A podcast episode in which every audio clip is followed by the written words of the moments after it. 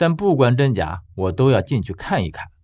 这时候，疯子拉住我，他指了指卧室里面，大概意思是他先进去，我在门边候着，以防万一，一旦有什么变故，也好有个照应。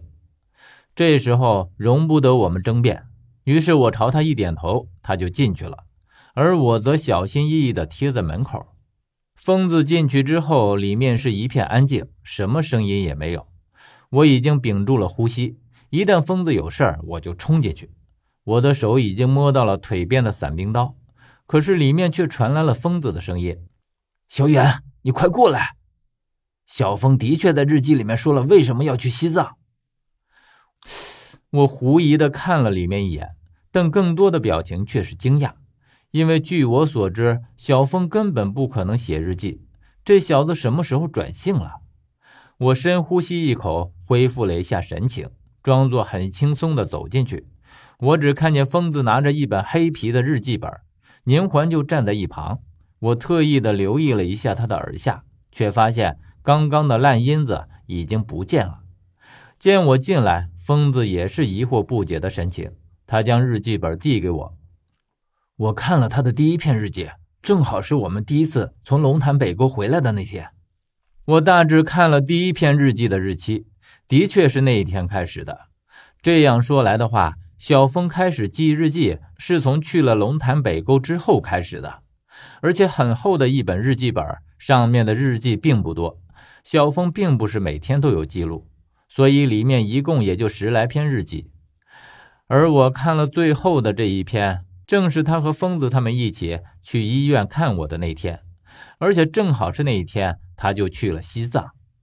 不看日记，我还真不知道当时小峰去看我究竟是为什么。现在看了才知道，他只是去确认我的安危。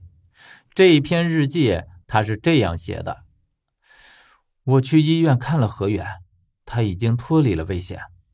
我不知道他知道这件事的时候会是什么表情。但我却觉得很恐怖。这就是说，他会去日喀则。无论是我还是那个人，这都是极不愿看到的事儿。因为一旦何远去了日喀则，也就是说，许多本已经成为定局的事儿会朝着无法预料的方向发展下去。而且何远会找的不多。而且今天我收到了海尔藏给我寄来的快递，也就是说。海尔藏也已经给何远寄了同样的快递，甚至是向他展示了更多的真相。我知道，依照何远的脾气，他一定会去日喀则，所以我必须先他一步，在他找的不多之前杀了他。但是我突然发现了一件极不可思议的事儿，连那个人都没有与我说起过的事儿，这让我似乎对所有的事儿有了一个全新的理解，但也让所有的事儿。变得更加的扑朔迷离起来。出现在我影碟机上面的那盘光盘，他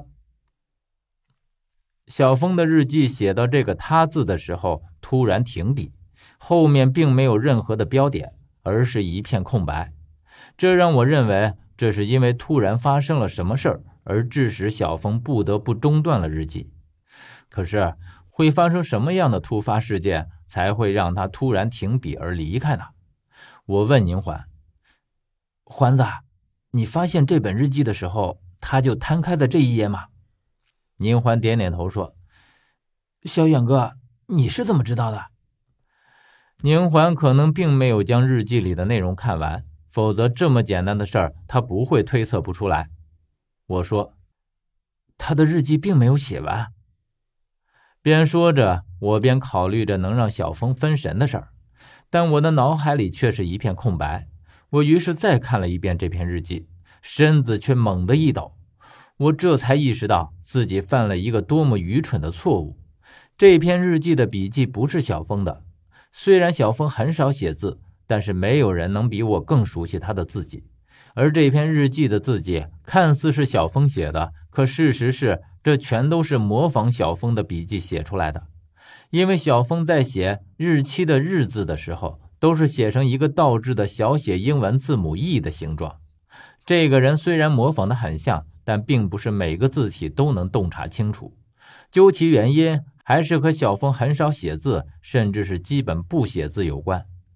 这也让我对当初看到这篇日记的时候一个小疑惑有了解释。因为小峰从我和他第一次见面起就没有喊过我何远，他一直都是喊我小远哥，在和我开玩笑的时候会喊我小远子。更重要的是，即便他在极其愤怒的情况下都没有喊过我何远。所以在看到日记里称呼我为何远的时候，我就已经感到了不对劲，所以才会去细看他的笔记。果真就在字迹里面发现了不对劲。可接着，新的疑惑又来了：这不是小峰自己写的日记，那又会是谁写的？不是小峰写的，怎么会出现在小峰的卧室里呢？